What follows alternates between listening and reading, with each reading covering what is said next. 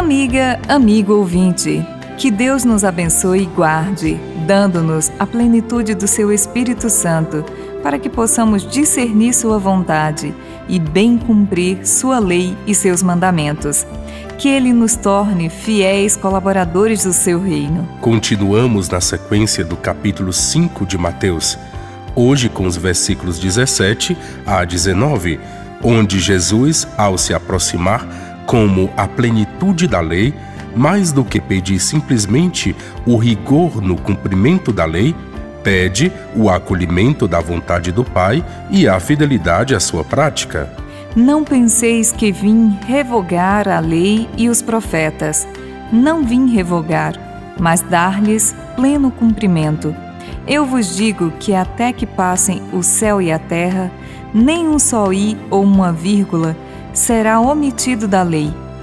Quem violar um desses mandamentos e ensinar os homens a fazerem o mesmo, será chamado o menor no reino dos céus. Desta atitude, podemos concluir que o próprio Jesus, além dele levar a sério sua descendência judaico-davídica, faz questão de mostrar que não existe uma ruptura entre o Antigo e o Novo Testamento e que sua encarnação é o cumprimento pleno da promessa feita por Deus aos antigos pais, a Abraão, Isaque e Jacó. A verdadeira liberdade que Jesus veio trazer e o caminho novo que ele veio nos ensinar e que reconduz o homem para Deus e o reconcilia com os irmãos e com toda a criação, não significa ausência da lei.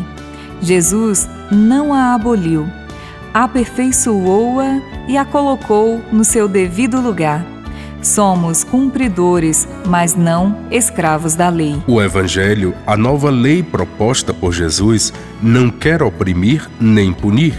É um processo de conversão que exige a nossa adesão livre à vontade de Deus e nossa correspondência ao seu amor misericordioso.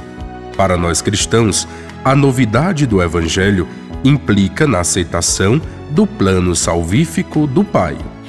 Quando a comissão preparatória do Sínodo dos Bispos de 2012 fala de nova evangelização, diz: não significa um novo evangelho, mas significa uma resposta adequada aos sinais dos tempos, às necessidades dos indivíduos e dos povos de hoje. E dizia também uma nova evangelização exorta a Igreja a saber discernir os sinais do Espírito na ação, dirigindo e educando as suas expressões, em vista de uma fé adulta e consciente até chegar à plenitude do Cristo.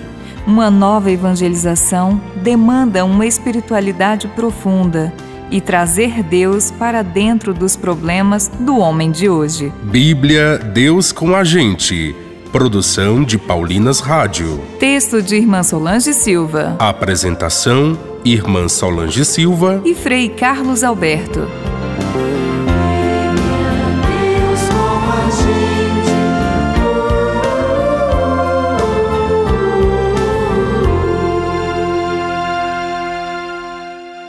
Você acabou de ouvir o programa Bíblia Deus com a Gente um oferecimento de Paulinas, a comunicação a serviço da vida.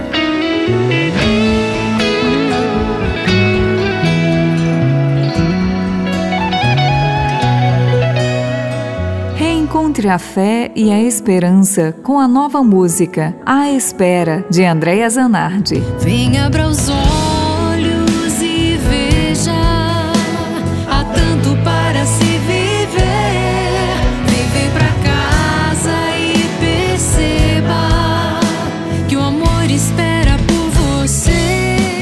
olhos agora nas plataformas digitais. Um lançamento Paulinas Comep.